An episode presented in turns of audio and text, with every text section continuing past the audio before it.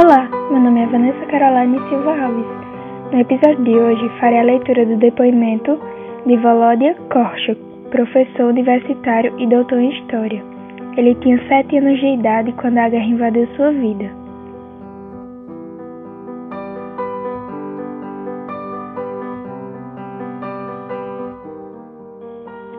Nós morávamos em Brest, bem na fronteira.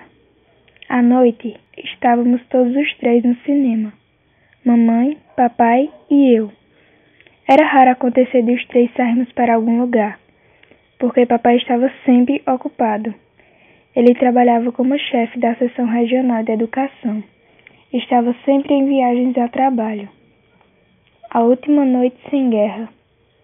A última noite. Quando mamãe me despertou, tudo ao nosso redor estrondava, batia, bramia. Era muito cedo. Ficou na minha memória que ainda estava escuro lá fora. Meus pais estavam agitados, fazendo a mala. Por algum motivo não encontravam nada. Tínhamos nossa casa, um grande jardim. Papai foi embora para algum lugar. Eu e mamãe olhávamos pela janela. No jardim havia uns militares que conversavam em um russo mal falado. Estavam vestidos com o nosso uniforme. Mamãe disse que eram agentes infiltrados. Não entrava na minha cabeça que no nosso jardim, em cuja mesinha ainda estava o samovar da noite anterior, de repente havia agentes infiltrados. E onde estavam os nossos soldados de fronteira? Fomos embora da cidade a pé. Bem diante dos meus olhos, uma casa desabou.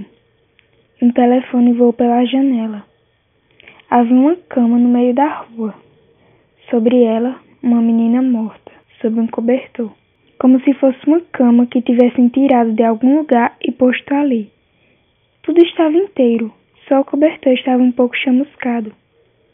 Logo depois da cidade, começava um campo de centeio. Os aviões abriam fogo sobre nós com metralhadoras. E ninguém andava pela estrada, só por esse campo.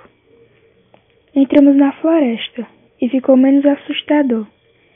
Da floresta vi carros grandes, eram os alemães. Eles estavam rindo alto. Escutávamos aquela fala desconhecida. Tinha muito rr, rr, rr. Meus pais perguntavam o tempo todo um ao outro: Onde estão os nossos? Onde está o nosso exército? Eu imaginava que logo chegaria Budione a galope em um cavalo de batalha, e os alemães correriam de medo. Nenhuma cavalaria se igualava à nossa. Meu pai tinha me convencido disso havia pouco tempo. Passávamos muito tempo andando. À noite íamos pelos sítios. Nos davam comida, nos aqueciam. Muita gente conhecia meu pai e ele também conhecia muita gente. Passamos por um sítio. Lembro até hoje o nome do professor escolar que morava ali. Pauk. Eles tinham duas casas, uma nova e uma velha ao lado, e propuseram que a gente ficasse. Nos cediam uma casa, mas meu pai recusou. O dono da casa nos levou por, um por uma grande estrada. Mamãe tentou dar dinheiro a ele, mas ele balançou a cabeça e disse que por uma amizade em um momento difícil não se paga. Isso me ficou na memória. Assim que chegamos à cidade de Udza, meu pai havia nascido naqueles lados. Nos instalamos na casa do vovô, na aldeia de Norotik. Vi um partizan pela primeira vez em nossa casa no inverno, e desde então fiquei com a imagem deles em capas de camuflagem brancas. Logo meu pai foi embora com eles para a floresta. Ficamos com mamãe, na casa do meu avô. Mamãe costurava algo. Não, ela estava sentada em uma mesa grande e bordava algo no bastidor e eu estava no aquecedor. Os alemães entraram na cata com o estaroste e ele mostrou a mamãe. Aí está ela. Mandaram a mamãe pegar as coisas dela. Aí eu me assustei muito. Levaram a mamãe para o pátio.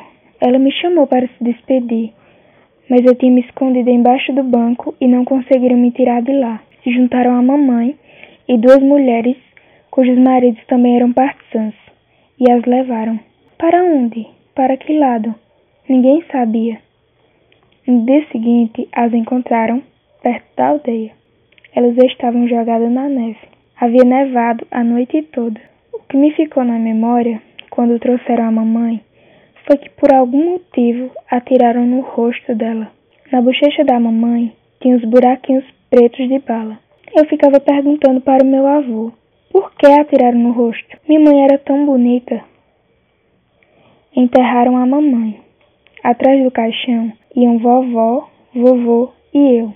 As pessoas tinham medo. Vieram se despedir à noite. Por toda a noite, nossa porta não fechava. Mas de dia, ficávamos sós. Eu não conseguia entender por que tinham matado minha mãe. Se ela não tinha feito nada de ruim, ela estava sentada, costurando. Uma vez à noite, meu pai chegou e disse que me levaria com ele. Fiquei feliz. Meus primeiros tempos de vida entre os partisans não foram muito diferentes da vida na casa do meu avô. Meu pai ia para uma tarefa e me deixava na casa de alguém na aldeia. Eu me lembro que a dona de uma casa onde ele me deixou uma vez recebeu um trenó com o marido morto. Ela batia com a cabeça na mesa em que estava o caixão e só repetia uma palavra: carrasco. Meu pai não voltou por muito, muito tempo. Eu esperava por ele e pensava: não tenho mãe. A minha avó e o meu avô estão em algum lugar distante. O que eu vou fazer sozinho, pequeno, se trazer meu pai morto no trenó? Quando meu pai voltou, me parecia que uma eternidade havia se passado. Enquanto eu esperava, prometi a mim mesmo que só o chamaria de Senhor. Com isso, eu queria ressaltar como o amava, como sentia falta dele, e que ele era a única pessoa que eu tinha. Pelo visto, no começo meu pai não notou como eu me dirigia a ele, mas depois me perguntou: Por que você está me chamando de Senhor? Confessei para ele o que eu tinha prometido e por quê. E ele me explicou: Você também é a única pessoa que tenho. Por isso devemos falar um com o outro usando você. Somos as pessoas mais próximas do mundo. Também pedi para ele que nunca nos separássemos. Você já é adulto, você é um homem, ele me convenceu.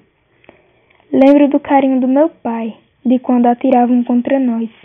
Estávamos deitados na terra fria de abril. Ainda não havia grama. Meu pai achou uma vala mais profunda e me disse: Deite embaixo e eu vou deitar em cima. Se me matarem, você continua vivo. Todos tinham pena de mim no destacamento.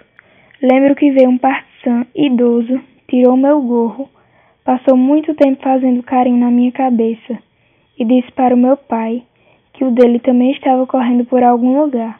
Quando atravessamos um pântano com água até a cintura, meu pai tentou me carregar, mas rapidamente se cansou. Então os partisans começaram a se revezar para me carregar. Nunca vou me esquecer isso. Nunca vou esquecer de quando encontraram um pouco de azedinha e deram tudo para mim. E eles mesmos foram dormir com fome. No orfanato de Gomel, para onde me transferiram de avião assim que libertaram a cidade, junto com outros filhos de partisans, alguém me entregou dinheiro mandado pelo meu pai, um papel grande e vermelho.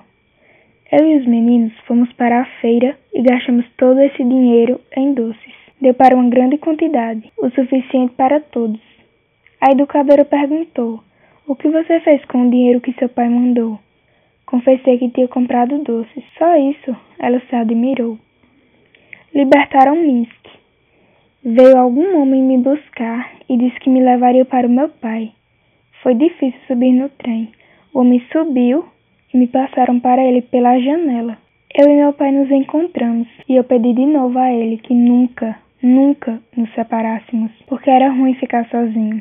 Lembro que ele não veio sozinho ao meu encontro, mas com uma nova mãe. Ela apertou minha cabeça contra si.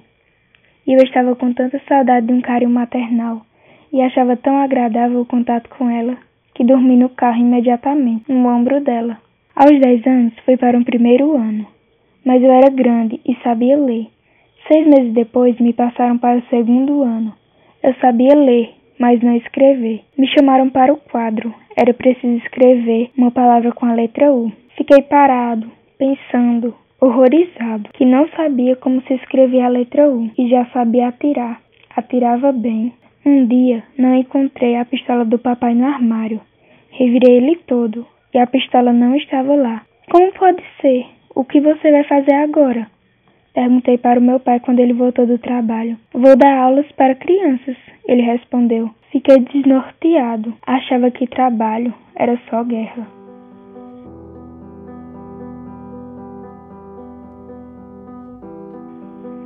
Este depoimento é parte do livro As Últimas Testemunhas, de Svetlana Aleskevich, lançado pela Companhia das Letras em 2018.